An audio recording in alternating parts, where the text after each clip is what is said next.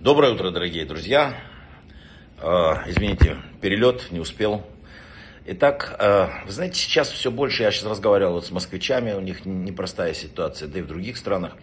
В эти тяжелые дни вот мировой эпидемии коронавируса, когда с одной стороны рушится ну, гордыня человека, когда рушится вот э, то, на чем строился 20 век, что вот мы, сила человека, все в его руках – человеческий разум совсем справится. С другой, никто из тех, кто смотрит сейчас о том, что происходит с больными, слышащих о них, он не знает, превратится ли он завтра, будет ли он участником этой трагедии, зрителем. Или...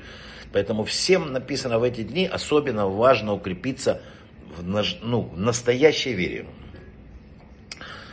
к возвращению, к раскаянию какому-то. Потому что если мы не меняемся сами, так просто мир теперь уже не поменяется.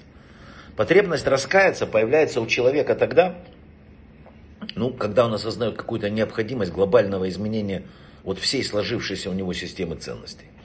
Когда мы видим, что та дорога, которой мы шли, она тупиковая. Здесь важно, правда, вот знаете, вот есть люди там начинают прошлое смотреть, самобичеванием заниматься. Это не надо этого делать. Всегда соприкоснувшись со злом, всегда пачкаешься, как с грязью. Поэтому люди в той или иной мере, которые, ну, немножко такой духовный мазохизм, склонны создавать, возвращаться к своим воспоминаниям, к своим прохам, к своим грехам, к своим ошибкам. Это не так. Надо просто из анализа прошлого извлекать практические выводы на будущее, а не расчесывать раны. Вот тогда мы делаем правильные вещи. Вот вдумайтесь в такую вещь. Однонаправленность времени считается строго установленным фактом. Ну, сегодня первое, завтра второе, послезавтра третье. Да? Но выражение совершить шоу, вот э, раскаяние, оно парадоксально. Это вернуться в прошлое, казалось бы, невозможно. Но процесс духовного возвращения, как бы это сказать, он не в обычном мире происходит. Он в пространстве, не подвластном физическим законам, где будущее и прошлое существуют одновременно. У Бога там нету времени. У него все сливается в единую бесконечность. Это непрерывный процесс, очень сложный, но э, вот надо это понять. Взирая вот на весь этот окружающий мир, не надо забывать, что мы видим лишь только то, что доступно нашим глазам. Мироздание этим не исчерпывается. Есть высший мир, э, недоступный человеческому восприятию. И то, что там происходит, мы не понимаем. В материальном мире это только проекция борьбы в духовных мирах. Поэтому настоящая борьба идет между нашими духовными составляющими. Надо сегодня понять, что другого пути уже нету. Дорога длиной тысячу километров начинается с первого шага. Надо сделать этот шаг. Но, но еще лучше, э, раньше, начинается эта дорога, знаете от чего? От желания туда идти. От желания исправить свою жизнь. От безнадежности, вот этой, вот, которой ты видишь, что материальность засасывает. От Всевышнего нас отделяет не время, а духовная дистанция. Вот это надо понять.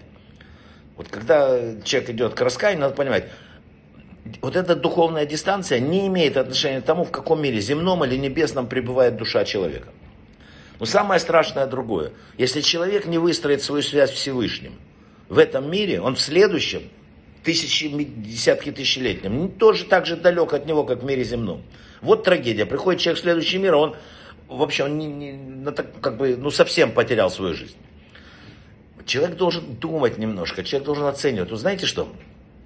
написал один мудрец, если бы человек хотя бы один час в день освободился от остальных мыслей, задумался и сказал себе, что сделал такого Авраам, Ицхак, Яков, Маше, Давид, что они сделали такого, что стали близки к Богу?